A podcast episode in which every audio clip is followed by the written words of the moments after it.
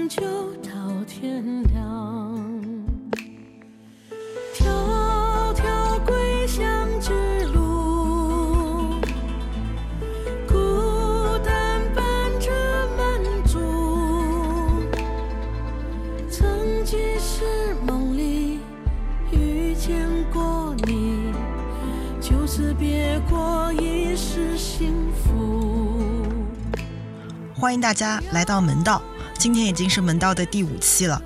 嗯，好像大家觉得有一点不同，因为我们片头放了一段非常好听的音乐，来自电影《满江红》。今天我们节目的话题呢，跟《满江红》有那么一点点联系，这个待会儿再揭晓。我想先跟大家说的是呢，前两天我在我们的听友群里边看到两篇游记，应该是听了门道云冈石窟那一期以后呢，两位听友啊，小动物老师和小青，他们来了一场说走就走的旅行，他们去了云冈，而这两篇游记让我非常的。嗯，动容，为什么呢？因为记得非常仔细啊，可以看到他们在云冈仔细的看碑，然后记笔记、拍照片，还小青还画了很好看的手绘啊。我会把这些放到 show notes 上，大家可以来看一看啊。嗯，我也是非常喜欢仿古的，小青和小动物老师这样仿古的热情和认真，让我非常非常的动容。我呢就把这两篇游记发给了那一期的嘉宾杭凯院长，我跟杭侃院长是这样说的。嗯，杭院长您好，这是您专访播出后，两个听众跟着节目去了云冈以后的笔记。我以前不认识他们，也是因此结缘。谢谢您在门道里给大家带来这么好的内容，让我们在成为成年人以后，还可以为热爱的事情而乐此不彼的去奔赴。其中小青的笔记是现场的手绘，真是云冈的宝藏观众。发给您，也把同样的美好反馈给您。杭院长当然是为了两个听众点了一个大大的赞，但是我的感受就一如我给杭院长说的那样，我们在成为成年人以后，依然能做喜欢的事情，依然可以去奔赴，真是一种美好。而门道如果能成为你的陪伴，我能成为陪你推开门的那个人，对我来说也是生命里的一种美好。嗯，好了，这一期的节目呢，拖得有点久啊。当然，这个拖得有点久，说来话长。先让我们揭晓一下这一期的时光探宝人。这个晋祠也好，天门上也好呀，它其实是这个我们晋阳重要的这个祭祀和礼拜区。这个晋阳古城呢，其实是我想是非常著名的，而且呢，它在这个宋太平兴国四年吧，突然呢被赵光义呢火烧水淹，就瞬间消失了。可是晋阳城呢是比较完整的。直接埋葬在地层当中一种古城，所以近年来呢，这个我们国家、我们省里面特别重视对晋阳古城的考古挖掘。下一期呢，就有请韩敏华老师呢，他是多年的从事这个晋阳城的考古挖掘，由他来来走进我们的门道，给大家来讲述。按理说，我现在应该请出韩敏华院长了，但是大家不要着急，我先给大家介绍一下本期节目的课代表，也是山西这几期节目的学术顾问严欣老师。大家发现本期节目不一样了，多出一位课代表来，那是为了能更好的和大家一起把这期节目的主题聊透。严老师来都来了，跟大家打个招呼呗。各位门道的听众朋友们，大家好，我叫严欣。嗯，严欣老师是我的好朋友，高校老师，也是圈里极富美誉的文化专家，山西人。我先给大家说个背景啊，因为门道这几期节目呢，都是我在山西实地采访和录制的。我们已经播出的节目有云冈石窟、晋祠、天龙山石窟，大家有兴趣的话可以翻到前面去听。但是啊，我跟您说一下，这个门道的嘉宾，也就是我们的时光探宝人，其实是一门玄学。嗯，为什么这么说呢？真的就是有人很多朋友会问我说：“你嘉宾是怎么邀请的啊？”真的，这个基本上我相信是靠运气啊。第一期请单院长是邀请的故事，还可以说是以后可以再聊。后面的龚院长，然后到航侃院长接接力棒都很顺利。后来我就想着，既然我们都到山西。去采访了，看看能不能多采访几位，因为咱们山西有人啊，就是我们严鑫老师，是吧？严鑫老师啊，那那不至于，不至于，不至于，我们因为我们两个虽然见见面不多，大概一两面，但是微信朋友圈从来没有失去过联系，所以很坦白的大家说，我在山西采访去。哪儿采访？采访谁？我最先请教的就是严老师，因为严老师对佛教美术史、石窟、古建筑建树颇深，以及毫不夸张的说，山西的古迹就没有他不知道的。于是他就给了我一张单子。对，这个那个。山西有哪里好吃的单子吗？是，单子上面全都是精华啊！其实，山西古代的这个专家的精华，对对对，每一个都很在点儿上。所以我后来就很努力的通过自己的方法，按照严老师给的单子呢，就联系嘉宾。而且呢，严老师在我这个实在。没法往前推进的时候，他推了我一把，在这儿代表门道的听众对你表示深深的感谢。不客气，不客气，宣传山西啊，义不容辞。张口就来哈！现在可以告诉大家，为什么今天的片头是《满江红》的 O O S T 了？就其实就在我下飞机到太原打车去市区的这个路上，我就和出租车司机聊天儿他告诉我，《满江红》就是在离晋阳古城遗址附近不远的太原古县城拍的。于是我当即就做了个决定，一定叫加一期晋阳古城的专访。但是呢，也谈不上当即决定嘛，因为假如你在山西看博物馆啊，或者去看古迹啊，不了解晋阳古城，我觉得几乎就不太能看得明白，是不是严老师？是的，没错，晋阳古城是晋阳历史的命脉，可以说，同时也是古代晋阳风水学的。风水当中的龙脉所在之地，那龙穴不能叫龙脉，龙穴所在之地。对对对，当时呃，严欣老师陪我去晋祠的时候，就在那儿背古诗啊，对，就就就背这段历史啊。因为因为晋阳古城后来是被灭了，他就愤愤不平啊。后后面我们待会儿会讲到，呃，所以我就想一定要录一期晋阳古城，我就问。严老师，我说我要录晋阳古城，请哪个专家比较好？然后严老师就和我说，你必须是韩炳华院长。然后我就问严老师，我说能请到吗？严老师说什么？你还记得吗？啊，没，只只只要思想不不滑坡，办法总比问题多。你严老师说的是你自己先试试。哦，后来后来我就拐了很大的弯子啊，托了两三层关系，终于就请到了韩院长的专访。于是啊，就在那个很寒冷的冬夜，正在发着高烧的严老师在寒风里等了我二十分钟，我然后我们一起去专访到了韩院长。呃，其实我也不是故意让你等的，你知道，因为那那次我正好那个时候那一天就是采访韩院长那一天，我做了三个专访，所以我当时也是从太原的城郊风尘仆仆的往城里赶。呃，也因为韩院长跟我说，他也是那天晚上有空，所以我我是非常紧张的，在出租车上整理的采访提纲。晋阳古城对我来说，时间清晰又模糊，但是它充满了神秘。从春秋战国之际建成到五代晚期被灭，整整一千五百多年。而且在我们最感兴趣的就是南北朝到隋唐这段时期，晋阳古城又是个非常重要的城池，就是刚才严老师说的龙兴之地。所以，我现在特别邀请啊，在听我们韩院长讲晋阳古城的考古发掘之前，请课代表严老师给我们梳理一下晋阳古城的相关的背景。啊，好，其实刚才呢，秘密提到了一个晋阳古城的建设。其实晋阳古城是始建于春秋战国时期，当时记载的呢是公元前的四百九十七年。当时由晋国的家臣董安宇来建立的这样一座赵国的都城，但实际在赵之前，晋阳呢就已经是人才辈出的，我们讲人杰地灵的地方。其中呢，在晋阳之前，辅佐于当时晋国的这个都城呢，就有好几位比较耳熟能详的，我们讲这个大将。最有名的其实叫讲到胡突，可能胡突这个名字呢，大家听起来比较陌生。但是他的事迹引出了一个成语，是老少皆知的，就是我们讲，在过去古代呢，叫不是二主，其代表人物呢就是胡涂。因为当年重耳呢被流放至这个流亡的时候，这十九年，其中一个重要的家臣就是太原人胡涂。这个这个重耳呢，为躲这个利基之害时，重耳和胡延等人在流亡的时候呢，晋国当时由他的这个晋惠公继位。当时晋惠公呢怕这个重耳呢回国争位，于是呢就悄悄给胡涂写信，让胡涂回人回来呢来辅佐他。结果呢胡图呢一言就拒绝了，就说是这个臣之子重在重耳，后又招子教之二也。于是呢下令呢就把胡图就给杀掉了。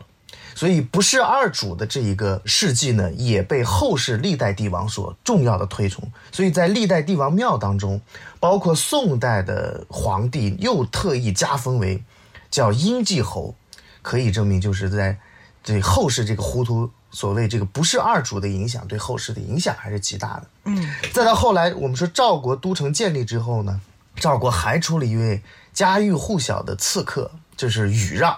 当时我们讲这个。呃，春秋战国时期呢，一个重要的转型时期，主要表现的就是周王室的衰微，并且呢，诸侯争霸的这一个场面。而晋国呢，又同时被中行氏、智氏、范氏、韩魏赵三家六卿所掌握的主要的权力，而其中智伯是势力相相对来讲最大的。智伯呢，要威胁这个当时的赵卿赵简子呢，要割地划分这个智伯。当时这个赵国呢，赵于是呢，立刻派自己的下臣呢，去到韩国和魏国来说服，讲到了唇亡齿寒的故事，就说倘若我要是被智伯灭掉了，那你们将来也会这个被灭掉的。所以呢，于是呢，三起三家呢合伙起来呢，在公元四百五十三年，韩魏赵呢联起手来，把智伯就给灭掉，并且杀掉，把头呢砍下来做了逆器。于是乎呢，就发生了一个重要的一个历史的一个节点，就是由春秋变为了战国七雄的这样一个重要的场面，韩魏赵三家分晋。于是山西的以另外一个别称三晋的故事，也是从太原而拉开这个序幕的。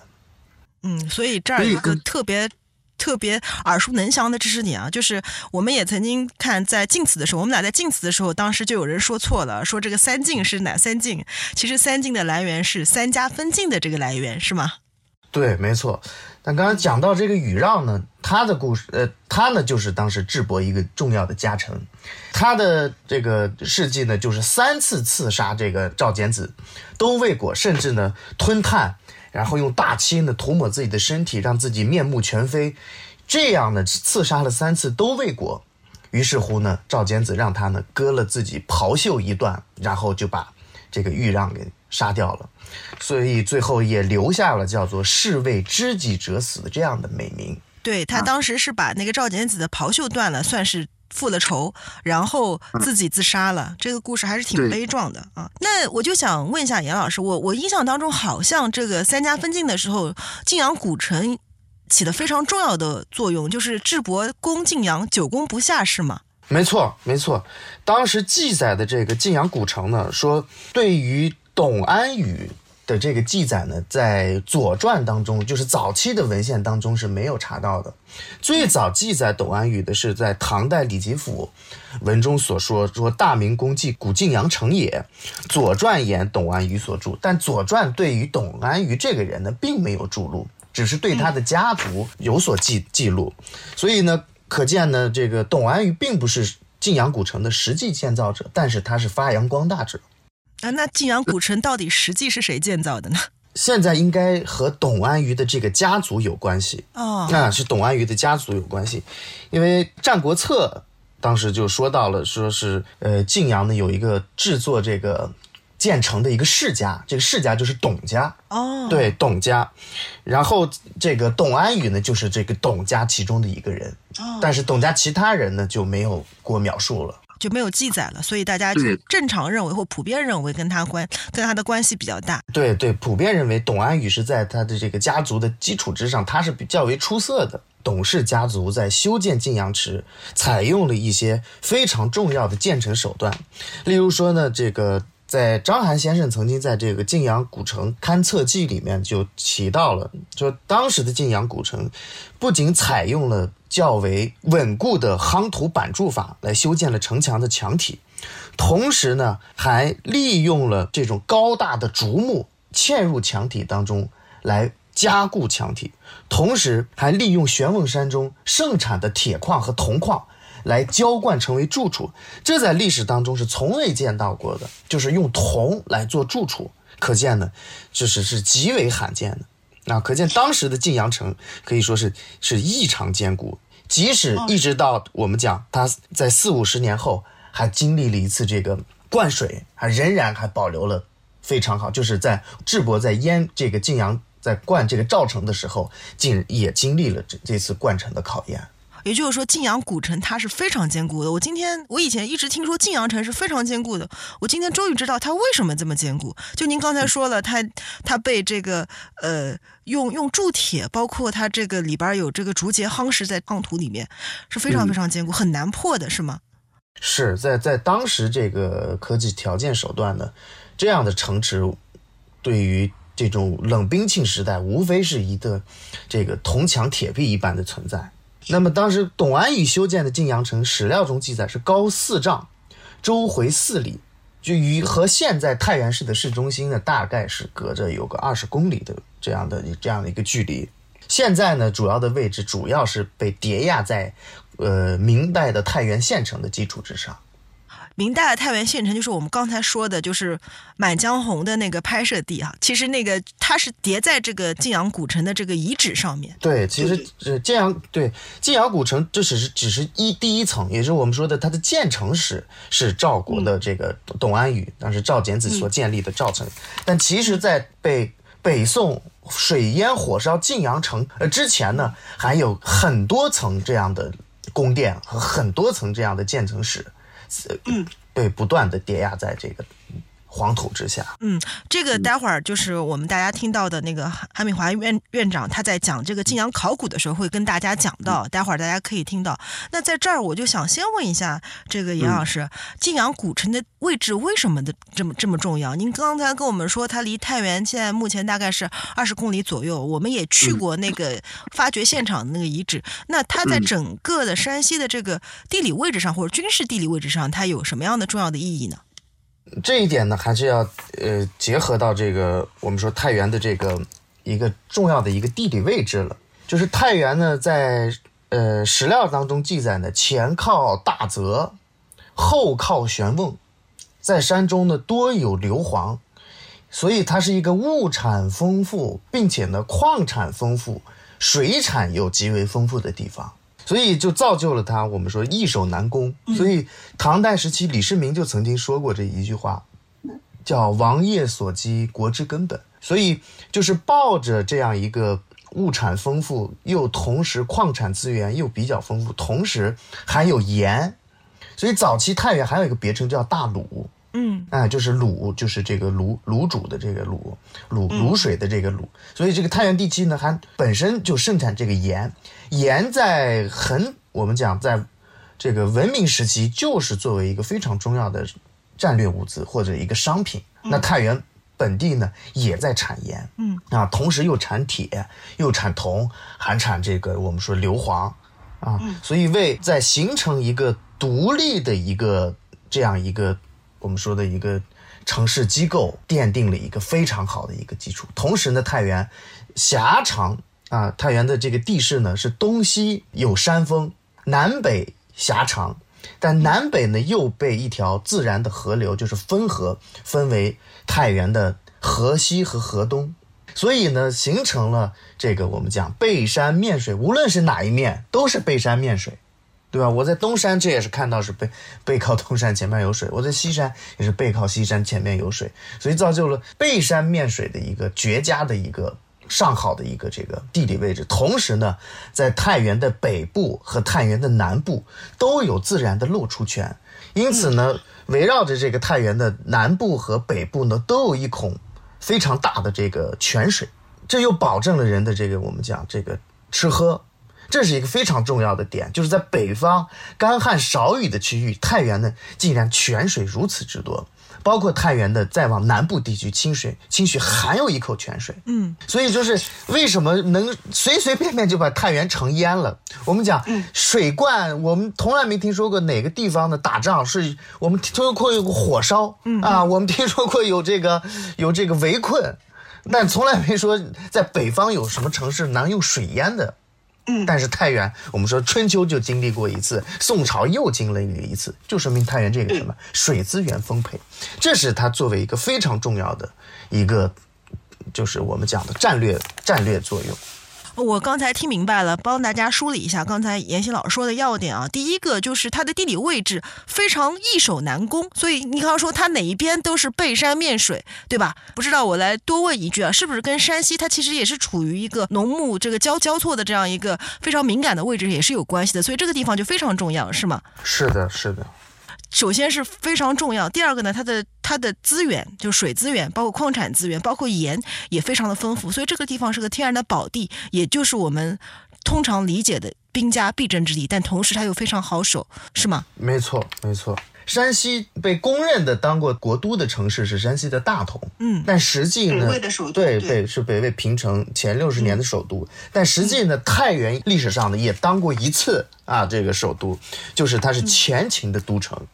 嗯啊，因为在这个东晋十六国时期，当时这个前燕，我们说苻坚，在这个淝水之战这个大败之后，又被这个羌族后秦主姚长所杀掉。而苻坚的儿子呢，从邺城赶赴长安的路程当中，被当时的并州刺史王腾迎入晋阳。于是呢，我们说这个苻坚的儿子当时就知道这个苻坚已死了，于是呢就地建都。将晋阳呢列入都城，改元为大安。所以虽然这个历史上呢只有就是我们讲这个苻丕呢这个这个在晋阳称帝，虽然不足两年就被北北魏这个拓跋圭当时被这个。就给打败了，但是呢，晋阳作为一个都城呢，这是历史上的唯一作为一次都城的这么一个短暂的历史。就是您刚才在这段表述里边，您说了几个地名，第一个是晋阳，第二个是太原，包括前面还说了太原古县城，以及刚才说了一个并州，对吧？这几个地名它到底是什么关系？可以帮我们大家理一下吗？其实太原呢，别称呢，或者是名称呢有很多。在早期呢，从这个尧舜禹时期呢，就故称叫做太原，啊，太原就是大而广，多水多泽，则称之为太原。也有称这片区域呢叫做大鲁，就是多为沼泽和咸水之地。那么在这个历史上呢，第一次出现晋阳的名称呢，就是春秋战国时期。古人认为山南水北为阳，所以呢，在汾水的这个北部，所以就把它这个叫做了晋阳。但晋阳的这个区域范围呢，是随着领土的不断扩张有所增幅和减幅的。那么在唐代时期呢，还是在这个这个主这个位置上呢，设立了并州，位置呢大概就是现在的太原市市所辖的这个范围。但是呢，有些历史上的可能太原市的境内大一点，但或者太原小一点，但主要的活动就是太原这个作为晋阳或者晋作为滨州，这个范围呢，就是现在的太原市城区嗯这样一个范围，所以我们都可以叫它古城晋阳古城这么一个一个一个大的一个概念，是吗？对，但是要是讲它叫晋古城，那它的范围就很呃很概括了。比如说晋阳古城，刚才提到的，它就是一个长四里、高四丈、周回四里的这么一个位置。就是我们最早就是韩韩院长挖的那个古城，就是就对就是那个地方。对，就是这么大。要说城的话，城池的话，就只有这么大。好，所以如果说古城的话，其实就是一个很小的一个。刚才我们待会儿在后面韩院长那个专访里边所单指的那个古城的那个遗址，但是说晋阳或者说太原、晋阳附近，这个是个很大的一个地理地理范围啊。那么，那么呃严老师就是除了这个晋阳。您刚才说了，他在前清时期做了一大概一年左右的很短暂的国都，但晋阳还有一个非常有名的一个名称叫别都，是吗？它是什么时期的？又是怎样一段故事呢？对，呃，做别都呢，是由于前秦瓦解之后，北方呢再度四分五裂，所以当时的拓跋圭呢，在代国呢称王，史称魏王，就是我们说的史称北魏，开始呢进行了由北方入驻中原的这一个特殊的历史时期。呃，北魏的晚期呢，我们知道被逐渐的分成了这个东魏和西魏。在永熙元年的时候，高欢呢占领了邺城，尔朱荣呢由并州发兵。当时围攻邺城，当时高欢呢自率三万兵大败尔朱荣，并且呢乘胜攻占了洛阳，废掉了节闵帝，立武帝元丘，也就是史称叫做东魏这一个重要的历史节点。同时，高欢呢又以晋阳四塞乃建大丞相府而居之于此，史称就是别都。高欢呢在。这次大战当中呢，不仅呢建立了自己的我们讲的这个东魏的政权，同时呢还利用太原作为其丞相府，形成了一个政权的一个决策中心，被称为叫做霸府。所以晋阳又别称霸府，别称叫霸府。北齐的时候是叫别都，不管是叫霸府还是别都，它都是非常重要的一个政治中心。高欢死后呢，这个魏帝呢又定了谁呢？就是我们说的高阳。因为高阳在史料当中对于他呢有一个别称，就是因为他出生就出生在太原，就是晋阳乐哦，所以这个，所以所以他对太原是更加的重视，因为帝王出生的这个地方肯定是要会受得皇家的这个特殊礼待的，所以在北齐时期呢，又把太原作为别都，就是在这个高欢所建立的大丞相府之外呢。又建了一个气势恢宏的晋阳宫，同时呢，还建起了我们讲大大小小各个的殿宇，使得太原呢成为了除邺城之外同样华丽壮观的这样一个这个国家的一个重要的一个经济和军事的中心。这个当时这个高欢高阳呢，在这个执政太原的这个期间呢，不仅大兴土木，同时呢，还对于太原的这些文化的景点还都进行了重修。所以，我们看《北齐书》里面当时记载，高欢还对《唐书》于此，就是我们说的晋祠加以修葺。当时起到说大起楼观，穿筑啊池塘，并且呢还修建水榭，全名赐为南老和单立。所以当时南老泉和单立泉是被高欢所赐名的哦。对，所以这个高欢之后的朱棣呢，来到这太原之后呢，都对我们说这个地方呢赞誉有加。我们说这个当时高阳呢，就是站在这个童子寺向下遥望晋阳城的时候呢，在北齐书中当时讲的，此为京城汤池，天府之国啊，这是当时我们说高阳对于太原这样的一个赞叹。除此之外呢，在这个东魏呢，还在太原的西山。修建了啊，建造了一个佛教的石窟，就是太原的天龙山石窟。同时，在北齐时期呢，又加以修改，又修建了北齐的啊几座洞窟，又围绕着太原的这个西山，建造了一尊啊，迄今为止我们历史当中所记载最大的一尊露天的摩崖大佛——太原的西山大佛。所以，呃，大家在听到这段的时候，不妨做一个书签笔记啊，因为我们在后面待会儿韩院长他也会讲到刚才这个我们的严老师讲到的这个几个空间，一个是天龙山石窟，一个是西山大佛，它也是作为晋阳古城一个非常重要的空间，存在这个大遗址的这个范围里面哈。没错，就是除了我们讲的它这个重要的一个大兴土木、营建佛寺、开凿石窟。之外呢，一些高官贵族入藏归到太原，这也是证明了太原这一个重要的一个这样地方。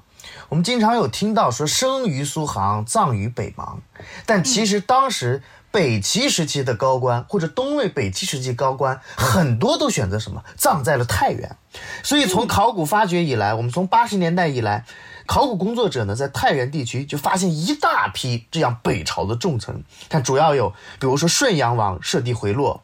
东安王娄瑞啊，武安王这个徐显秀墓，武公王韩念祖墓，安定王这个世子彪将这个骠骑大将军，我们讲这个贺拔昌墓，等等等等，甚至还有稍晚一些横跨北齐、东魏、北齐、隋三朝的官员。隋代的我们说的于洪墓和胡律彻墓，这些墓志无一例外的证明了太原其在重要的一个军事作用啊和一个重要的一个文化地位。嗯，所以刚才就是严老师说了好多的墓葬，像刘瑞墓啊、徐显秀墓啊、徐显秀墓，我待会儿预告一下，我们会有一期节目专门会讲到这个，包括什么于洪墓啊。他们都有非常丰富的这个考古发现，而且考古发现呢，无一例外的都分散在山西的太原附近的这个博物馆里面啊，比如说山西博物院啊、太原博物馆啊，包括呃是这个对太原博物馆，我们都去看过，所以大家现在应该能明白到，就是我说为什么你要去去太原看看博物馆，去山西看博物馆的时候，必须了解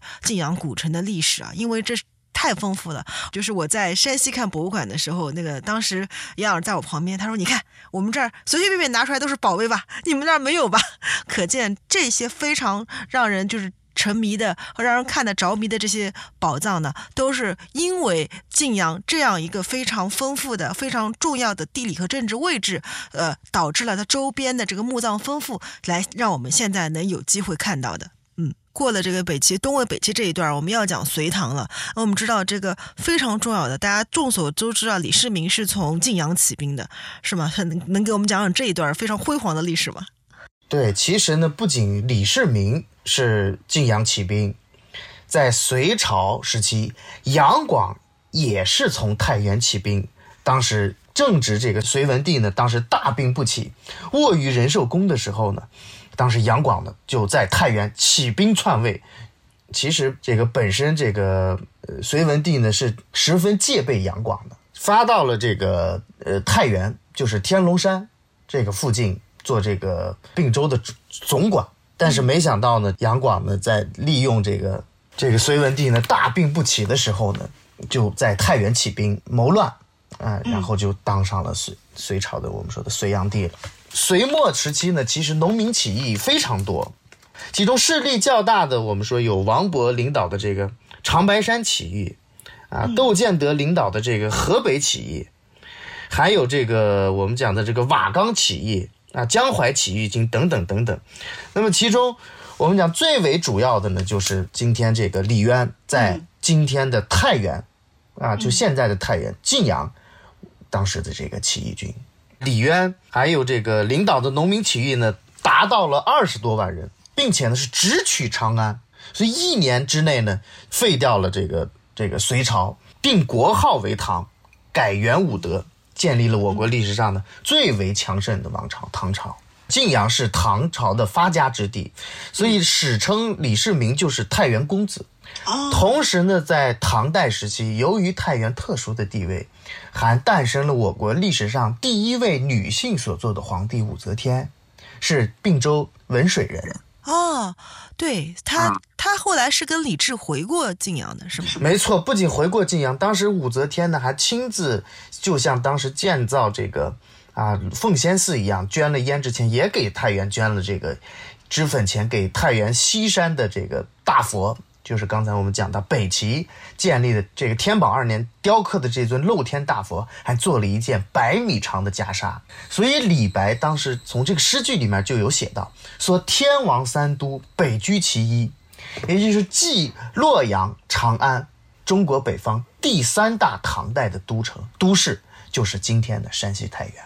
啊。所以说当时这个太原呢，又作为大唐的北都。诞生了这个我们说中国最早叫做北京的地方啊，就是今天的太原。要是说到这儿啊，到了唐，可以说这个晋阳的这个位置啊，不管是政治位置还是，应该已经是到了一个顶峰了。所以我们知道晋阳后来遭到了一个非常惨烈的事情，就是北宋灭了城。呃，这一段能不能给我们讲一讲？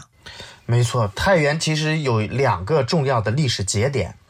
一个呢，就是在春秋战国时期的赵；另外一个呢，就是唐末五代时期的北宋毁掉了晋阳城。所以宋真北汉呢，是在赵匡胤当时继位之后，当时派兵先后灭掉了我们说的后蜀、南汉、南唐等等政权，在北方唯独北汉政权还未归顺。于是呢，在开宝元年呢，命令当时的节度使李存勖。出征北汉，但没想到呢，受到了这个辽兵的围堵和帮助呢，退兵。于是第二年，也就是我们说的天宝二年，决定呢自己亲自率领部队呢再次攻打北汉。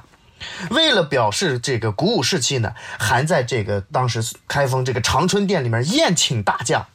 而且呢御驾亲征。当时宋军攻至太原城下的时候，我们说赵匡胤还要亲自指挥，并且在《宋史》里面记载说新汾河筑新桥，结果呢还没打下。由于我们说当时打攻打的时间呢，一个是天气酷热，同时呢受到了这个北汉的反抗的这个抵抗极强，于是呢使得当时这个于是太祖又下令干嘛呢？又回去了。再到天宝九年。也就是我们说的七年之后，于是呢，太祖呢又来了，派谁呢？这次派的就是当时的这个大将潘美，这个可能大家就都知道了。兵分五路呢攻打太原，同时呢又对太原呢进行合围之势，将太原呢围围困。可是呢，十月的时候，太原呢却在我们说的俯身出狱中死于这个开封府了。啊，所以宋军呢又撤回了，结果太原呢还没被打了，最后呢由他的我们知道宋朝的弟弟赵光义来继位，也就是我们说宋太宗。宋太宗继位之后不久的第一个心病就是讲太原我必取之的决心，于是呢又召集众臣分析形势，总结上三次这个失误，又是御驾亲征，在太平兴国四年的时候又让。当时的大将潘美为总指挥，再次攻打太原，直至呢把太原呢这个大破。那么北汉呢最终呢这个降于宋。所以我们说，为了攻打太原呢，当时的赵光义为何作为一个文治文人，赵光义是没有打过仗的。比起他的哥哥来啊，比比起赵匡胤来，他根本没有打过仗。他用了什么方法能把这个我们说的城墙顽固不可近乎的北汉城池？一举夺下的呢，就是发生了历史上太原最惨的一次战役——水淹火烧晋阳城。对，北宋打这个北汉政权，这个非常非常的憋屈啊，一次又一次，一次又一次，久攻不下，所以现在使了一个狠招。在《宋史》当中记载的时候，为了让这个北汉降服，这个宋太宗呢，赐给这个当时刘继元，说给你金带，给你玉带。给你金银，给你马匹，给你美女，等等等等，啊，那你就你就投降吧。就是他的儿子都出来投降了啊，那就说我那我受封，我降服宋罢了。但是城内的百姓和将军仍然还在做顽强的抵抗。于是乎呢，我们说当时的宋军呢，使出了一个谁都没想到的举阴招，就是将部分的城民呢赶于这个县城之外，将城内呢纵火焚烧。老幼没有逃离至城外的这些呢，全部都什么呀？烧死在晋阳古城之内了，使得完全把这座古城呢，什么叫毁于一旦？为什么一定要用这么狠的手段？就像你说的，它是龙兴之地还是怎样？他一定要把这个钉子拔掉。对于这个灭掉啊晋阳城的一个原因呢，后世呢其实有几种说法。第一种说法呢，就是在这个北北汉记当中记载说，太原呢前临大泽，后以悬瓮，坚而难拔。太宗呢遂命毁旧城，以度伪之大患。啊，就说这个太原这个地势太好了啊，这个地理位置太好了，为防止这个再有什么起兵作乱，所以呢就索性就毁掉它了。啊，第二种这个说法呢。我们说这个也是民间的一个说法，嗯，说这个宋太宗呢认为太原什么呀？是龙城，因为历史上呢从无论是从隋我们讲杨广，唐代的李世民，再到后唐、后晋、后汉、北汉这四个五代十国的政权都是在太原建立了别都。所以有民间的这个说法啊，就说是这个说这个宋太宗呢认为太原是龙城，怕这里呢再出什么真龙天子，于是才费这么大的功夫才去毁掉晋阳城。实际呢，这种说法是完全由民间人士杜撰出来的说法，甚至说呢没有任何依据的不负责任的说法。历史上呢真真正正叫过龙城的，就是今天的辽宁省朝阳市。哦，太原呢，在任何的史，你翻遍太原所有的史料、历史的记载都没有把太原叫过龙城。那么宋毁晋阳的一个真正原因，并不是因为太原是龙城。其实宋太宗呢，在诏书当中说的已经很清楚了，因为晋阳城呢，山川险固，城垒高深，致奸臣贼子为天拒命，因其薄逆，勿挂君民。啊，所以我们说，在他的这个诏书已经说得很清楚了，就是山西呢，太原呢易守难攻，容易出什么呀乱臣贼子的原因，而并不是为了害怕什么再出皇帝呀，再有什么真龙天子啊等等这样的说法。所以这个太原叫龙城是没有任何历史依据，都是荒谬不可信的。这个推翻了我们一个固有的概念，所以。北宋这个赵匡胤，他要花这么大的手段把这个钉子给拔掉，而在今天严老师说法里边，就是文献记载里边从来没有过这样的说法。没错，但呃，但是呢，太原当时毁掉晋阳城之后，其实宋呢又重建了一座晋阳城，就是在古晋阳城基础之上向西走了二十五公里，向东安美。在当时的唐明镇附近，为防止这个契丹兵进犯呢，于是就就地驻扎，就在唐明镇附近又重建了一座新的城池，就是现在的宋建太原城。所以这个当时这个新建的太原城呢，周长有十里，筑有四个门，同时呢，为了防止这个，为了防止敌人来犯，就把街道呢都修成了丁字形。哎哦，哎，所以这个钉子街的说法呢，也被后世杜撰为什么呀？要钉死什么呀？钉死龙脉，不再出什么真龙天子的说法啊。但实际呢，我们讲并不是为了钉破龙脉，而是为了防止什么呀？也是为了这个城防设施，为了防止这个那军事需要而修成的钉子。但是这个修成钉子的这种军防和城城防建设和城市规划。这在中国历史的城市建设当中也是绝无仅有的，仅此孤立，仅此孤立。所以呢，在元代时期，有一位著名的词曲作家，也是山西籍词曲作家元好问，曾经写过这样一首词，叫做《官修十字改丁字》，呃，丁破滨州渠邑王，就是你再修的这个，再把这个街道由十字改成丁字也罢，但你北宋。不拢人心，你不仍然还是灭亡了吗？啊，所以，我们讲这个很多这个故事呢，都被这个民间呢，或者是都被后世人以讹传讹，真正脱离了它历史本来的一个这样的原因。那大家肯定会往更更加美好、更加啊离奇，或者是更加一个一个名声更好的这样一种说法。但实际这个龙城，即使现在仍然太原到处都在贴的这个什么旅游广告，都是什么锦绣龙城啊，其实这种说法是非常不负责任的。好，说到这儿，我现在终于是经过这个严老师。纵横捭阖啊，就把晋阳，包括这里边有几个概念，晋阳、晋阳古城、太原，这一个从时间上、从空间上，整个帮帮我们理清楚了。同时，这个严老师给了我们很好的一个思考方法，就是他告诉我们，其实我们以为的或者杜撰的，其实只只可能是我们以为的，甚至有的时候文献。也是要存疑的。那么，什么能来破这个疑呢？也就是我们接下来大家要听到的韩敏华院长的这个考古发现。考古发现的这个过程里边，我们能看到一个怎样的晋阳文化，或者是晋阳古城呢？我们接下来会听到的就是我对韩敏华院长的这个专访。好，那我们就一起来听听，在考古发掘当中的晋阳又有哪些惊人的发现，又揭开了哪些历史的谜团吧。这里有门道。韩院长你好，欢迎来到门道。好，大家好。嗯，呃，其实我这次来太原的，来山西，你采访了好几个博物馆的馆长了。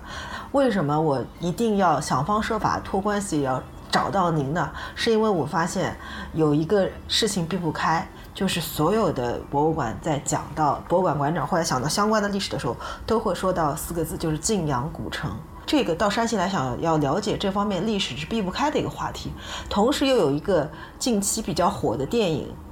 叫《满江红》，是在晋阳古城的。原址上复建的一个太原县城的这个拍的，所以这个也挺引引发了我们的听众朋友们的关注，所以我想方设法找到您，所以想跟您聊聊晋阳古城的事儿。好的，是因为您是参与或者带领这个考古队发掘晋阳古城的是吗？对我们是从二零一一年，呃，一直发掘了十年。一直发掘了十年。对但是晋阳古城的发掘，其实在早就有了，几十年前就有了，是吗？呃，最早的考古工作就是从田野工作来看，是在呃上个世纪呃五十年代末六十年代初，当时做过一些田野的一些踏查。哦，然后傅白先生去参呃与。，苏白先生呢，最早在六十年代初啊，也去做过很小的一次调查，可能时间很短。嗯，就很多朋友们在在说到这个以后呢，很多朋友不是很了解，说为什么晋阳古城就这么重要啊？就是而且要大家要这么几十年开始慢慢的去发，而且像我们海明长是连续十年来在发掘这个晋阳古城。先给我们讲讲晋阳古城的历史呗，帮大家科普一下。嗯，好的，就是从整个山西的现在的行政区划来看啊，山西从夏商周时期主要的文化在晋南，然后呢，到了这个呃战国，一直到了五代，呃结束以后啊，就是宋初这段时间，呃，实际上整个的整个的重心呢，多数都在晋阳，然后呢，在此一一北呢，就是在那个二，在那个五代以后啊，就是整个的山西就没有那么重要了。呃，在其中间有一百年是在大同，所以在晋阳的这段时间呢，我们说有那个太原建成两千五百年，在晋阳这段时间呢，就有一千五百年。这一千五百年得从春秋战国时候开始算起喽。对，从那个春秋战国之际，这个时候呢开始算起，就是公元前的四百九十七年左右，从最早的营建晋阳城，是赵简子，对赵简子他的家臣来营建晋阳城开始。对，最早的晋阳城啊，实际上它本身除了城墙坚固以外，它都有很大的一个特点，就是因为晋阳这个地方的人呢，就是在抵抗外侵的这个过程中啊，就非常的勇敢或者卖力，能打。然后呢，在久攻不下，其最重要的原因和人有关系。对，最早的时候他选城的时候，当时当时和那个长子城，要做过比较，说长子城完。然后呢，怎么着怎么着，就是长子城可能比这个城更加坚固，但是没有选择那个地方，而选择晋阳，所以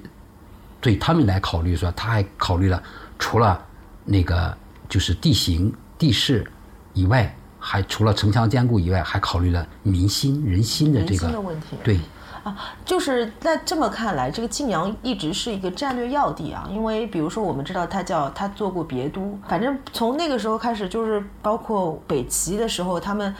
把晋阳作为一个非常重要的一个战略要地，这是为什么呢？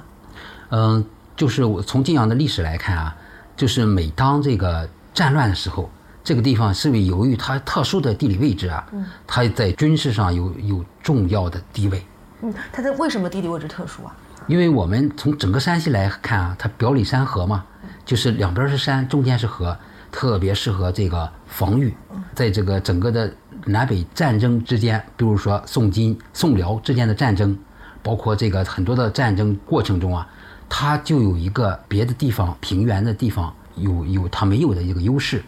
然后从汉代以后到魏晋十六国，到北朝这段时间，因为北朝呢最早的都城就是早期的都城啊，从盛乐到了平城，到了平城再到洛阳。然后呢，在平城这段时间呢，其实在北方的这个地方呢，那山西是很重要的。然后呢，他迁到洛阳以后呢，晋阳这个地方呢，也是作为洛阳这个作为首都的北方的一个非常重要的一个一个防御位置，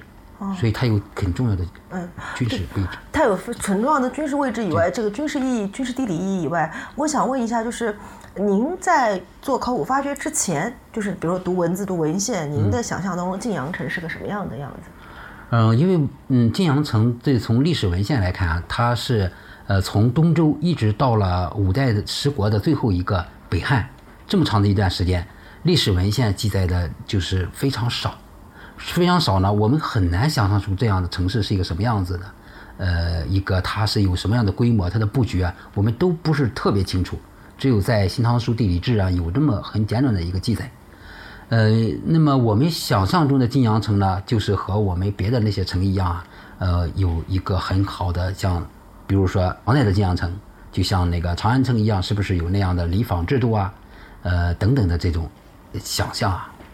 那您通后来通过发掘的时候，你有什么发现呢？这个呃，我们通过发掘以后，我们就是看到了现在，包括现在其实和历史书记载的有些是能够对应的，有些是不太一样的。嗯，呃，就是因为嗯很多文献是晚晚期的文献，对早期的历史的记载呢也是那种不明确的，通过各种的，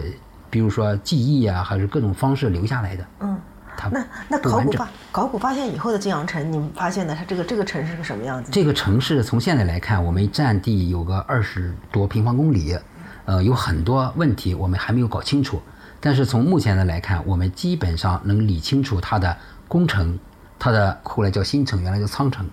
就是这个区域，就是这个城市的核心区，我们把它搞明白了。摸清楚了，对就是建工的工程。对那我们昨天去的那个遗址是一个寺庙是吗？它在城的什么地方？您去的是不是盖了大棚那个二二号建筑号基址啊建？筑那个基址的所在的位置啊，应该在晋阳宫城内。哦，在晋阳宫城内，就是它是皇宫的那个呃。我不是不是哦不是这不是不是不是皇不是高皇这么说呃高高是因为我们这个我们看到的这个地表啊，嗯就是从地表往下四米深的这个深度啊，嗯全部都有文化层，哦全部都有文化层呢。然后呢，您看到的是呃最晚期的文化层，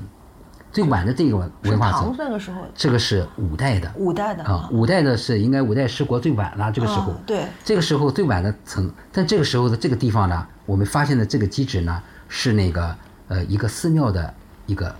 遗址，但它不是工程。哦什么时候工程？它的底下所在的位置，到隋到唐这个时候呢，应该是属于工程的范围内，哦，我明白了。哎，对吧？嗯，它是一层一层一层叠压起来的一一。层一层叠压起来的。对，就再往下，你们还没有还没有再再挖，现在只是到五代我们有的地方做了解剖了，做了解剖了。啊但是你看到的最上面这个遗址，它不是工程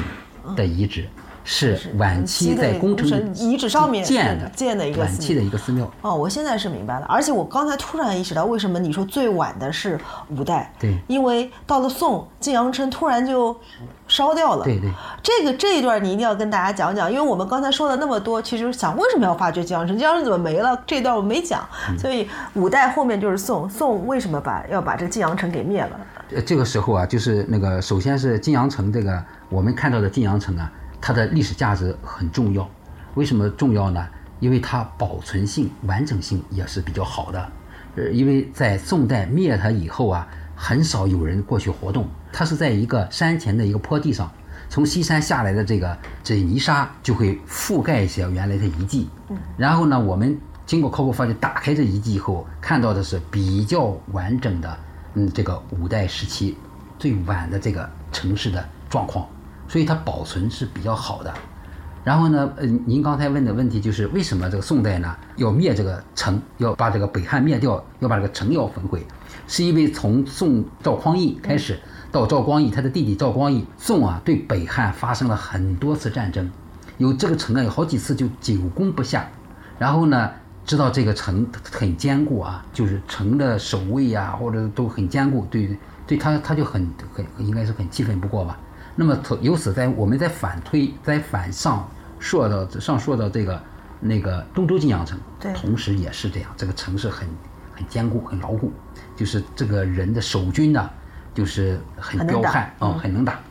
所以这样的话，这个呃宋代灭了以后啊，就觉得不能，觉得这是个龙兴之地。嗯，什么叫龙兴之地啊？我们知道，唐代的第一个皇帝叫呃，李渊李渊那个时候呢，就从晋阳起家，带着那个他的那个儿子从晋阳一路一路就到长安，然后灭掉了隋，建立了唐。然后呢，因为唐在历史上经历的时间很长啊，有个将近三百年，将近三百年。三百年以后呢，五代刚开始过去以后，就是九百六十年呢，宋建立的。那么宋对唐代的印象很深刻，就是说这个地方唐王子这个这这个地方啊，它龙兴之地啊，王气族。对，我们得把它这个风水给给给给给它灭掉，就就就水淹，水淹完了火火烧啊火烧。火烧，烧了这个城市就毁了，把这个老百姓都迁迁走。了。对。一定要把这个钉子拔掉。对对对对，嗯，所以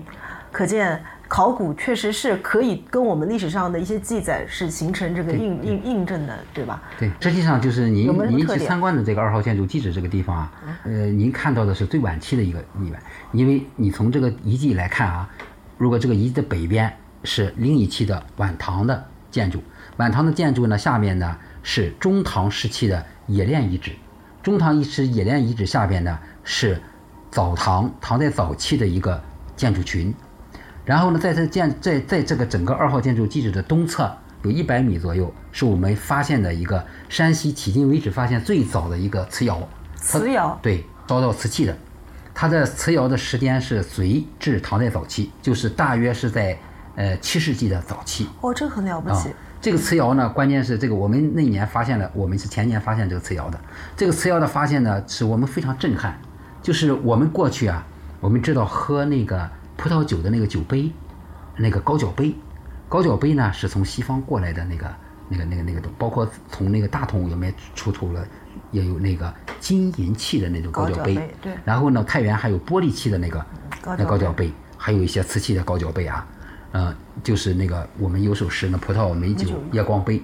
就是那个那个杯啊，为什么叫夜光杯呢？我我个人大胆的猜测一下，所以我们发现这个，我们发现的这儿的瓷器有一个就是高脚杯，这个高脚杯呢，呃，是在那个灯光下照射下是比较透光的。哦，但是同样的白瓷，有的比它还白，嗯在晚唐时候的白瓷反而不透光。我们就是觉得这个杯啊，就是烧瓷的工艺特别的高。就是这个瓷窑里烧出来的。对这个瓷窑的，这个瓷窑烧三种瓷，一种是青瓷，一种是化妆白瓷，一种是细白瓷。我我刚才说的那个烧高脚杯的就叫细白瓷。哦，它还有别的这个器器具出来，器型出来，除了高脚杯以外，这种细白瓷，还是就是高脚杯。高脚杯我们还有那个叫那个薄的，哦，薄的也是白细白瓷的。除此以外呢，还有出土的一些那个碗，有的是素烧的，就素烧的生烧的碗，呃，还有一些那个一些我们在博物馆能够看到一些那个青釉的罐子，过去都不知道哪儿出土的，就不知道哪哪儿儿烧的哪儿做哪儿做的现在我们明确是就是晋阳本地烧的。有一个比较高等级的窑。对这个窑，我们发现现在为止发现三个窑，可能还有。呃，我们知道，我就多说两句，因为我们知道太原这个地区啊，就西山、东山都有煤矿，在煤矿上面就分布的很很多的一层那个高岭土，用高岭土是不是具备了烧瓷器的这个条件？同时呢，我们这个地方呢还有这个窑啊是木炭烧的，我们周围的森林也很多。这个窑的上边，唐代中期呢有很多冶炼遗址，都用煤冶炼，我们还挖出了很多的煤，这说明这个地方有很好的资源。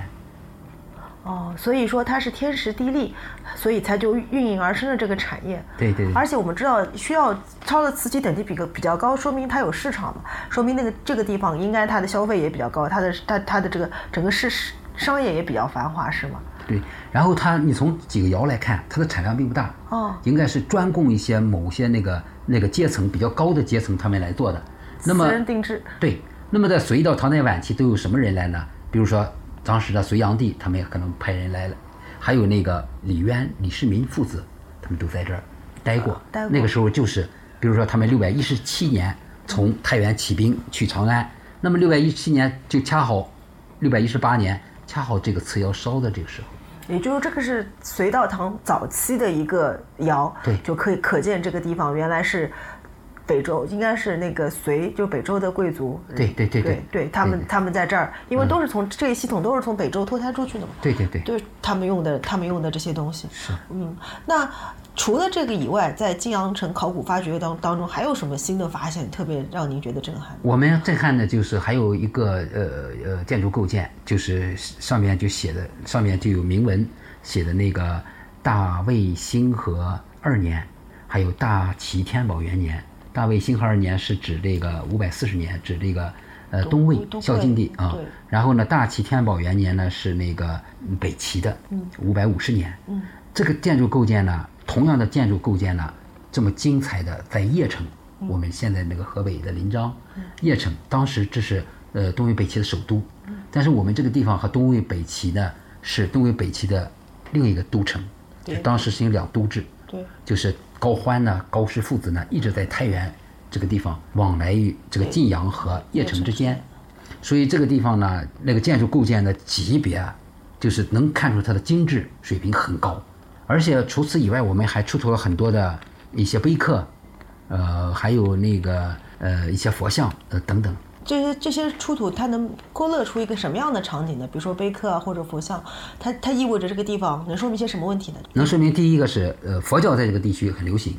呃在长时间长时段的一个地方，在这个地方很流行，呃还有一个是还有一些很多的一些瓷器，包括官款有新官，有的是我们以邢窑生产的，有的是定窑生产的，能还有一些那个银字款，还有那个比如耀州窑的，呃等等的，还有秘色瓷，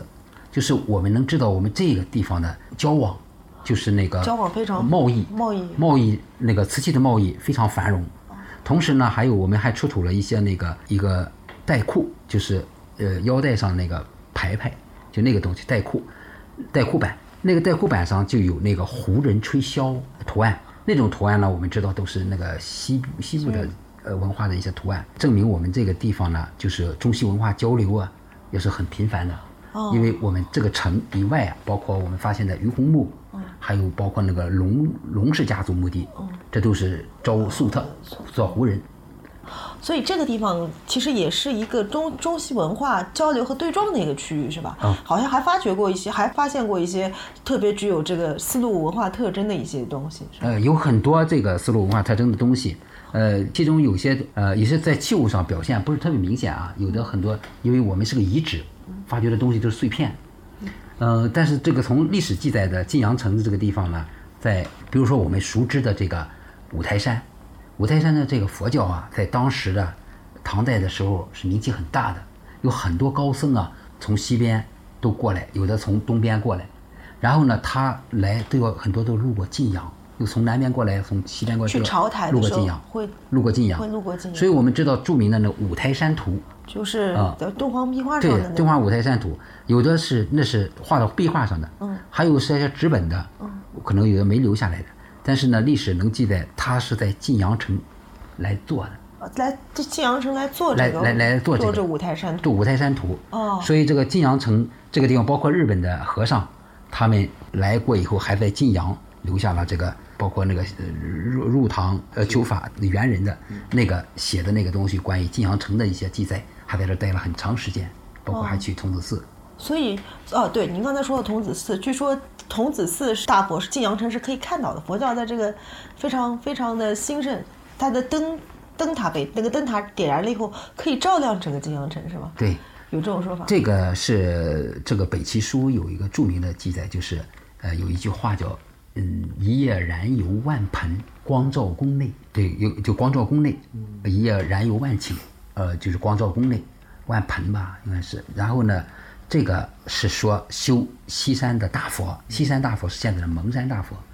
在童子寺大大佛的北边。哦，是西山大佛对，不是童子寺大佛。啊、哦，然后呢，这个我们现在发现的金阳宫的位置呢，就恰好是在这个能够看到大佛的视角这个内。哦，也就是说，考古印证了这这句这句文献记载这。这句记载。同样呢，我们再往西，再往它的西边看，就是童子寺。您您刚才说的童子寺大佛，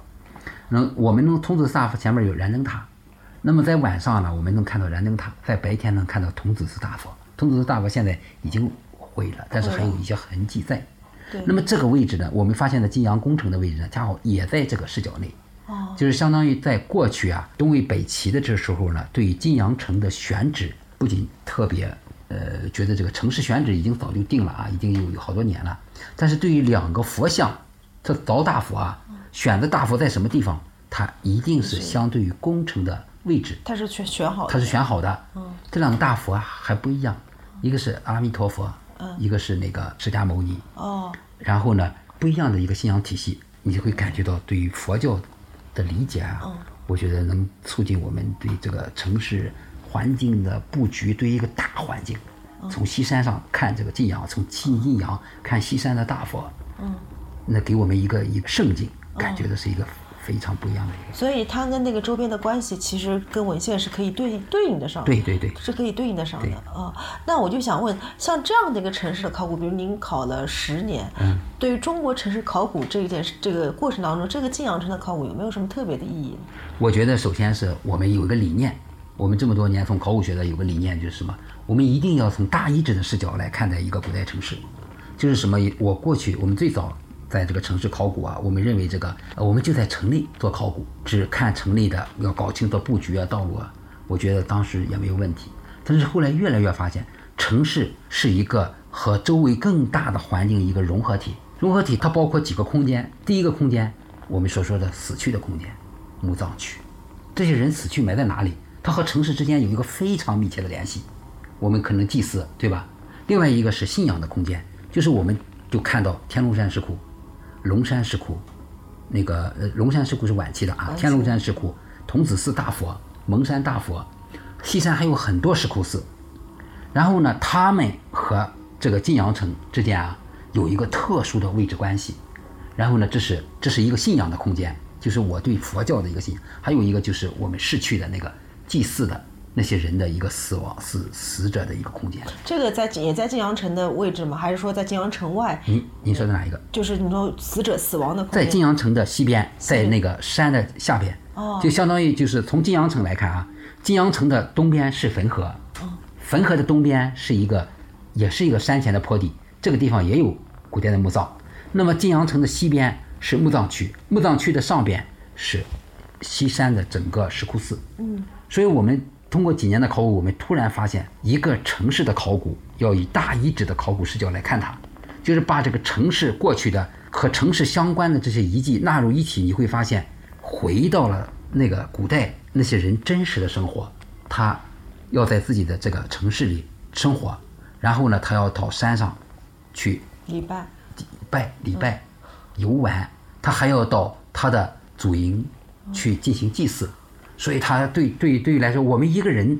生活，就现在的人的生活都非常复杂，但是我不能就是只从他生活的地方来看古代。我明白，我刚才听您这个描述，我就有一个感觉，就是我们可以假使我们的视角就是个无人机对，从这个您一个一个探坑下去，然后慢慢慢慢的往上升，我们可以看到晋阳城的这个面貌。但是从晋阳城整个面貌以后，您又要把这个视角再往上升，就是整个晋阳城跟周边环境，比如说它的这个死亡空间，您说的这个墓葬区的这个遗址的关系，和整个宗教空间、信仰空间跟几个石窟寺之间的关系对，就这样的感觉。我当时就是您刚才说这个时候，我觉得您眼睛在闪光，嗯就是您突然就有一个非常大的一个发现，一个突破，给了我们一个完整的体系的感觉。对对，也就是我我刚才跟你说的，就是我们看到大佛，嗯，大佛也同样看到我们，嗯，那个整个的空间根本不是不限于晋阳城。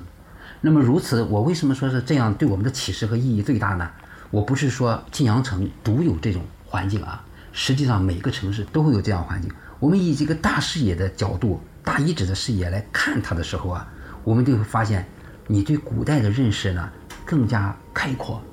而且那个你能够能感受到那种给你带来的冲击力，它不限于一个遗物、一个小的房址，不限于一个小的城，而限于整个宏观的一个城市的一个体系。那么放眼再到中国整个城市的布局和山川河流之间的关系，那么对于中国组成中国文化的整个的机理啊，我觉得很有意义。我觉得很有意义。这是我们过去对于一个城市考古和一个所总结出来的感觉最有价值的地方。对，然后因为您刚才说就是晋阳城，其实你们现在只是考了一部分，是吧？对对对还有很多的没有没有考出来，或者是还是下面还会接着考吗？对，呃，这个会的，这个因为这个大遗址这个工作是一个非常长期的一个工作，嗯，就是未来包括去年，包括未来，未来也会一直在这儿做工作，因为这个城市太大了，想搞清楚它需要很长很长的时间。这个城市，您所谓的大是它的那个具体的面积大，对，面积大，面积大，呃，时间长，而且这个城市要比很多城市它的堆积要考古难度大。嗯，因为呃，我们比如说，我们举个例子说，比如说我们和叶城来比啊，叶城它就相对于简单一些，对大同的平城来说，那更简单多了。我们这个就是层层层的，你们能看到这个剖面，嗯，对，这个它它一层一层上去，一千五百年以后，包括两千五百年以来，全部都有。虽然北宋把它灭了以后啊，把这个北汉灭了以后，这个城市不在了。但是呢，我们总会有遗迹在上面，比如说我们的明太阳县城，嗯，呃，明太阳县城以及所记载的就是元明清这个时代的这个地方，依然还有些遗迹。哦，这个也是这个城市中的记忆。您说的是明太原城元明清的遗迹，是指就是因为不是把人都迁走了，重新建了一个太原县城嘛？这个地方其实已经废弃了。您说的人的遗迹是从哪儿来的？已经废弃了以后，完了以后啊，那这个地方也是耕地啊，哦也有人会会要在活动啊。哦到了明清以后，这个地方就开始设很多补子、营，就是过去的营啊军事，军事的一一些东西。然后呢，后来明初呢，就在这儿建立了一个明太原县城，就是现在我们看到复原的这个这就是满江红》的那个啊，对对对，就拍《满江红》的那个明太原县城。那么明太原县城，我们知道明太原县城，那么和太原府城，府城我在我们现在这个地位置啊，就是就是现在的太原市。呃，这是太原府城，那和县城之间这个非常密切的关系啊。哦然后呢，就是在这在明清的时候呢，它实际上是很重要的。哦，我现在是明白了。我刚才就听您说说到一个非常有有价值的点，就是一个大的考古，就大遗址的这样一个、一个概念。大遗址的概念更多的是从空间的这个来来理解。但是我觉得刚才在听您说的时候，我觉得这个晋阳古城它还有一个时间的一个巨大的一个一个一个概念，或者我们叫时时间的这个宽度。我还感兴趣一点就是东西文化的这个，为什么在这儿会有很多文化融合的，就中西文化融合的这个文物会被发掘发现出来呢？呃，这个地方是我觉得这个东西从历史的来看啊，我觉得在那个两汉以后，魏晋南北朝这个时候，这个我们很动荡的这个社会啊，就是各种文化的不停的交流，它形成了一个文化交流的一个传统。首先，我们是到了北朝到唐这个时候呢，如何形成中西文化交流的一个大盛况，那是基于多少年以来的形成的一个文化交流的一个环境和传统。如果没有这个基础上，就不会突然有一个一个非常开放的一个能多种文化都在这个舞台上进行交融的一个现状，对吧？首先有基础，啊，首先要有基础，第二个是呢，从这个整个的经济条件来看啊，那山西在当时的经济条件是是不不错的，不错的。啊、然后呢，还有一个进入这个北朝以后啊，就是西西方的人过来这个交流啊，交流了以后呢，在山西这个地方有些商人，他们叫丝绸之路的这个这个另一个节点啊，就在晋阳。另一个节点在晋阳。呃，就是你看，我们主要的就是从长安到洛阳嘛。对长安到洛阳啊。那么从晋阳到平城，因为平城这个时候是北魏嘛，对北魏那个就是北魏这个时候呢，当时营建云冈石窟嘛，对他们有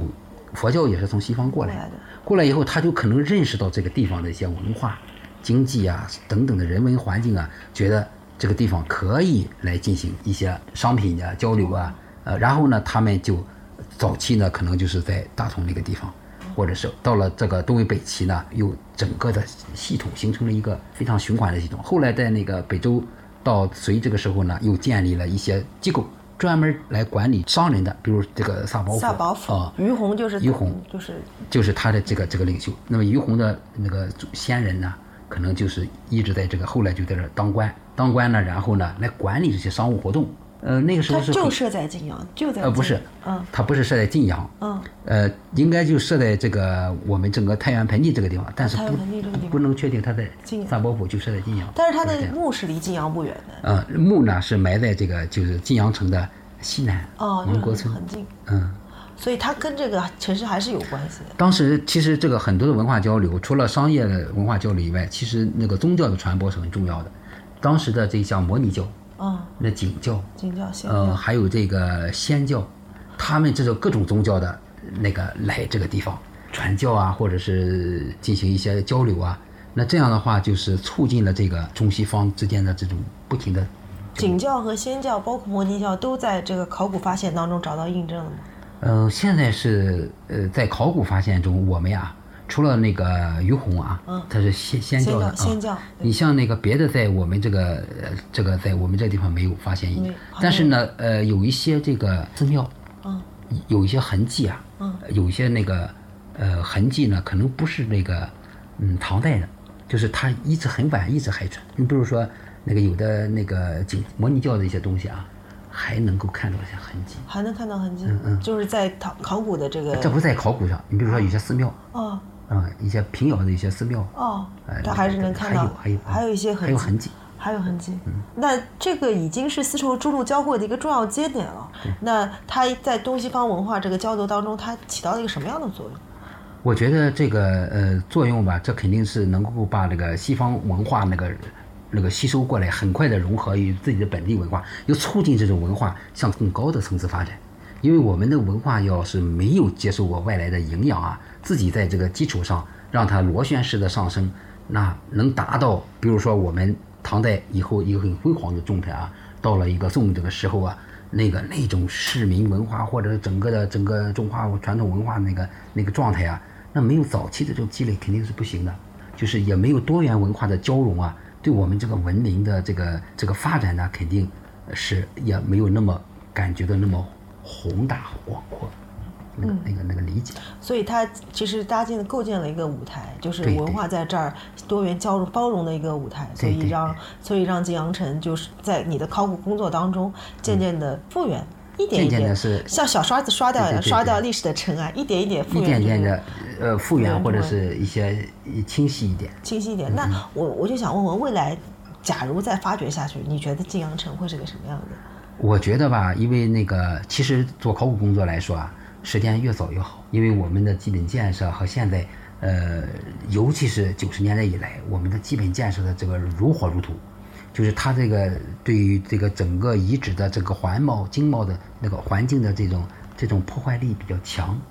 然后呢，就是说，那么到现在为止，就这种情况呢，我们呃能够说未来晋阳城会发现是什么样子啊？我们首先是要得把它的城墙搞明白，就城圈儿，现在成圈还哎，没有，，不它的成本在哪里，我们还不知道。成本在哪里不知道？不知道啊。然后呢，整个所有工程墙或整个全部墙把它发掘出来，就把它，因为有些东西是阶段式的解剖，嗯，还有说重要的遗址，比如说重要的宫殿在哪里，嗯啊，现在还不知道。不知道。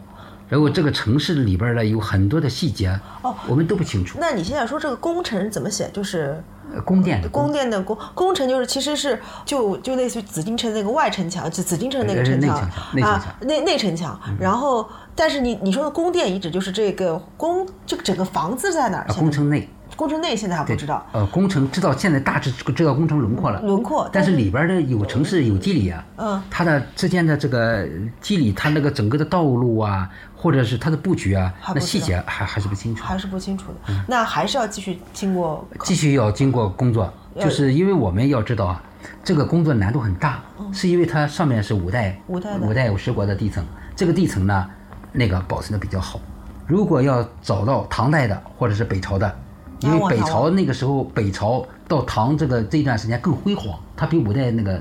积累的更加那个物质资料更加丰富。但是呢，你要真正的要发掘到下边上边，必须得破坏掉。哦，破坏掉，这就损失很大，对遗产的价值，这就是要取舍啊，这就很纠结了。这很纠结。那没有别的那个更新的技术，比如说把它探照下去看看，这不可能这不可能，就是要靠小刷子一点点把它刷掉、挖掉。对对对，刷掉把它挖掉以后才能打开地下。但是我们知道啊，呃，这种城市有个有个，为什么说五代最晚期的这个城市呢布局呢相对来好啊？是因为我们它完了以后被毁了，毁了以后被被被水水水水水淹被覆盖了，嗯，然后呢后面没怎么活动，嗯就是它会保存的好。但是早期的不是这样，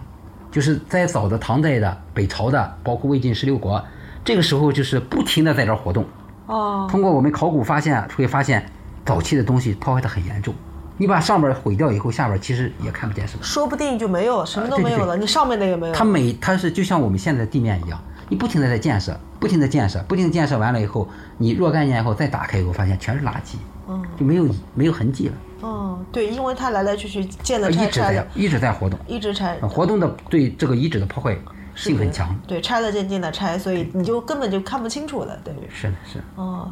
我明白了，所以这个时候挺纠结的事情，就是再不再往，是不是再继续往下挖就就对对对。所以呢，现在就是现在现在的这个基础上，是的，经过我们多年的这个考古经验啊，发现有些工作其实不能再往下挖，因为我们也知道，底下的这些东西已经破坏掉了，就很难给你给你有一个很大的发现。那么还不如把上面保存好。嗯，就是所以这也是一个比较明智的做法，对我觉得对对。保守一点、明智一点，它有的时候不干预可能是更好的一个更好的保护。更好的保护。所以那现在就是基于在现在五代这个基础上去摸清楚它的城墙或者这个大概的一个城市的规模和城市的一些细节。对对对，啊、所以那还是您还是会继续在这个晋在这个晋阳城的考古上面继续的深耕下去。呃，这个不一定是我要深耕啊，嗯这个就是就是我们有很多人呢，包括太原市考古所啊，嗯呃，他们会都努力的朝这个方向，因为我们也是要建议把我们的经验和教训啊，得告诉他们，哦呃，尤其是教训，因为这个呃，有些城市不能做过分的去解剖了。因为我们知道下边已经都被破坏掉了，嗯那么如何保存一个城市？如何用用用有效的办法呢，把这个城市来来搞清楚？然后呢，搞清楚以后，把这个城市的价值给展示出来，然后呢，再把这个城市作为有效的利用，让这个城市活起来。我觉得这个东西也是需要一个认真的思考。对，您说的，您已经知道这个空间，它把已经把这个基础，假如我们搞清楚了这个这个这个地方，那底下怎么用，其实还是个更大的一个对对对一个一个一个课题，需要大家去想办法解决。我我想再再多问几句啊，就是您除了在考古上，除了发掘这个晋阳古城以外，你还发掘过参与过哪些发掘？我们从考古发掘来看，我们发掘过很多啊，呃，包括那个商周时期的那个墓葬，呃，包括西周的墓葬，还有一些明清墓，还有宋金元的壁画墓，还有新时期的遗址。就是我们就是一个考古工作者，嗯只要有古的地方都考，就能过去啊。嗯而我现在呢是在这个古建筑研究院，嗯我们开始研究，过去是地下，嗯，考古是地下的。现在我开始研究地上。哦，地是山西是古建筑的大省，嗯，那么现在我在研究古建筑，我们现在正在复原一些建筑，然后对一些建筑的价值，包括佛光寺啊、南禅寺啊，有很多寺庙建筑，它的价值过去没有认认得很清楚。清楚，我们努力的在解决。比如说地下的，我过去做古建筑研究的，他一般不关注地下，嗯。那么过去做考古的，他不关注地上，嗯。那么我现在想把地上地下把它结合起来融合起来，合起来因为每一个建筑啊都有地基，每一个地基上面都会有建筑，嗯。对吧？我们是希望这个把它结合起来，才能完整的认识我们的遗产，才能更好的阐释好我们的遗产的价值。现在做的手上有什么案例在做？案例吧，就是我们现在在复原。第一个啊，我们在搞清楚第一个事情想做的就是想做的或者正在努力做的，比如佛光寺。佛光寺是我们是中国的第一国宝。嗯，我们都知道佛光寺东大殿，你看到的佛光寺东大殿，还有佛光寺的文殊殿等各个殿，你看到的那是一个只历史只不同的朝代组成的一个组合体。你实际上根本没有看到真正的寺庙原来的布局是什么。那么我现在正在努力的把它把它摘清楚。嗯，那么北朝的佛光寺是什么样子？嗯，唐代的佛光寺什么样子？嗯，那么呃那个那个宋金的佛光寺什么样子？元代的什么样子？你你等于把它想把把它层层的剥开，剥开，让我们知道一个啊，那这个研究怎么做？这个东西主要靠考古。哦，主要啊靠，主要是考古，这是一个，这是一项工作，嗯这是我们理想中的一项工作啊。第二理想工作是因为我们挖晋阳古城这么多年，我们努力把晋阳城复原成一个城市，我们知道地下了，那么现在我们知道地上是什么样，嗯，然后把晋阳城的地上的，我们按照这个，比如说我们挖了个寺庙遗址啊，我们让这个寺庙遗址呢，让它怎样？我们很多人是看不懂这个遗址的，因为对这都这都是一些坑啊，都是些那个住处那个桑墩的、那么怎样让它活？我们按照唐代、五代以及到宋之间这么长一距离的一个建筑的一个规范和我建筑构建，和它的遗址我结合我们。对于现在的，比如说我们敦煌的壁画，嗯，我们日本的一些同时代的建筑，还有那个朝鲜的一些建筑，韩国的就是过去早期就那个时代的一些建筑，然后呢，结合我们中国建筑实力，还有一些墓葬壁画出土建筑图案，还有一些建筑构建，通过多种，还有一些文献记载的关于这个寺庙应该长什么样的，比如说有些文献记载的非常这个漂亮啊嗯，我们把这些东西全部文献结合起来，按照古代的一些人的东西，让我们把它建筑活起来，我觉得这个很让我们去思考它。对我们让他回到那个时代。对，因为我们可能已经不知道我们原来的这个生活或者原来的这个中国的文化是什么样子，而您是知道的，您是这个考古，您就您的眼睛一一眼就能望到过去的，所以您把这个把这个再重新的让它活态化起来，或者把它复原起来，是可以把这个我们的断裂、我们的遗忘，把那些掩埋的东西给接起来。所以我觉得这个特别有意思，因为我们再也不知道，就一个城市它原来什么样子是。不知道的，所以我有时候觉得一个城市的乡愁到底是什么样子，就是我们再也找不到以前的影子了。对对所有的城市都是一样的城市，你现在看中国城市，所有城市都是一样的城市。对对对，所以您做的这个事情，可能一点一点的能恢复我们关于中国的建筑的审美，就古建筑的审美，我们原来传统文化的模式，因为它都在你考古的这个遗址的信息里面，它是一个什么样的东西，所以我特别渴望以后还能有机会采访到您。哎，佛光寺那个项目，这个如果开始推进了，我们可以跟进、啊。跟进采访，包括您做的这个，比如说就算这个晋阳古城的古寺的这个遗址的复原，我觉得这个特别有意思。我们还有一个就是我们做佛光寺同时啊，我们在整个对五台山整个地区的一个早期一个一个进行调查，嗯，就是说我们理想中的五台山是个什么样？你现在看到的都是明清建筑，嗯，对吧？我们真正的文化遗产的价值，它的东西在哪里？嗯，就是包括我为什么说佛光寺这个东西，是我们我们要把地上的、地下的这种文物啊，把它接住。每一个寺庙都就是刚才一句话，每一个寺庙都有地基的，嗯，每一个考古的遗址上面都会有都有建筑的，只只有这样才能你这。但是在我们整个的我们国家现在这个状态来看啊，地上地下是不衔接的。我觉得这是一个学术的一个非常一个试点。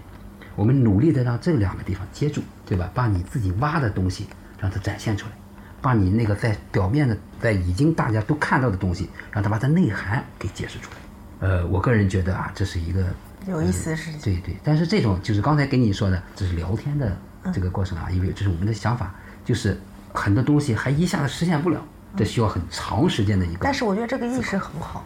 因为首先意识在前面就能相信一点一点总能做起来，对，所以我也很感谢像韩老师这样的考古专家。最主要的是我们要把现在的事情做下去，给未来把这个根儿或者把这个绳给续上对。对。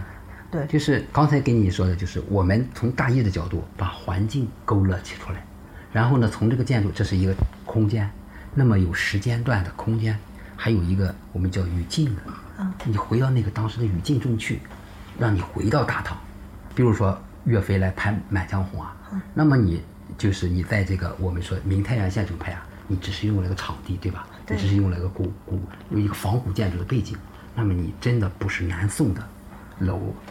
对吧？我们说你要是到佛光寺去拍，八百五十多年，八百就是九世纪九世纪中叶那个时候呢，那个故事，那历史感、代入感就很强。但是呢，我们会努力的去找这种东西，让让文化的这东西，让你让很多人都能容易的去理解它。我觉得去怎么理解事情。您今天下午去参观那个去了是吧？嗯哪儿？你说哪儿？就是那个盖棚的二啊，对，十件的技术我去昨天去的。啊，那个有有一个东西盖着那个，就是我们已经复原的一个，哦，我店我看见，但是我不没敢动它。嗯呃，还有一个大屏，大屏里边有点内容，嗯，这还有一个盖的那个木构件，嗯那是我们已经做好的一个复原。一个复原的一个一个店，哦这个建筑比较复杂，嗯，就是说慢慢的去把它做做。给你展示一下。对，因为你们能把这个情况摸清楚，所以你们做的就可能更接近当时对，更加真实一点。对，因为那个我们已经被所谓假的仿古搞得很搞得很对对对痛苦了。更加真实点，因为我们看到的很多，包括他们做仿古、做那个唐代什么建筑的，都过来找。哎，唐代建筑构件是什么样的？它的砖什么样的？它的瓦什么样？我们对那个太熟悉了。嗯，就是，呃，你手触摸的那个，一触摸就能触摸到唐代去了。嗯，那种感受。嗯好好，谢谢韩院长。好，没事。这一期有了一点点小小改变的门道就到这里了，这是我们一次新的尝试，也谢谢大家一直关注门道的成长。我们是有一个粉丝群的，大家可以在主页找到加入粉丝群的方式。我也会把节目相关内容放到 show notes 上给大家看到，尤其是韩院长当时说的几个词谣，因为我最近刚刚看到一篇论文，会把这个成果给展示出来。那么门道可以通过小宇宙 APP 大蓝鲸，也可以通过喜马拉雅、还有网易音乐节、还有苹果的 Podcast 的收听。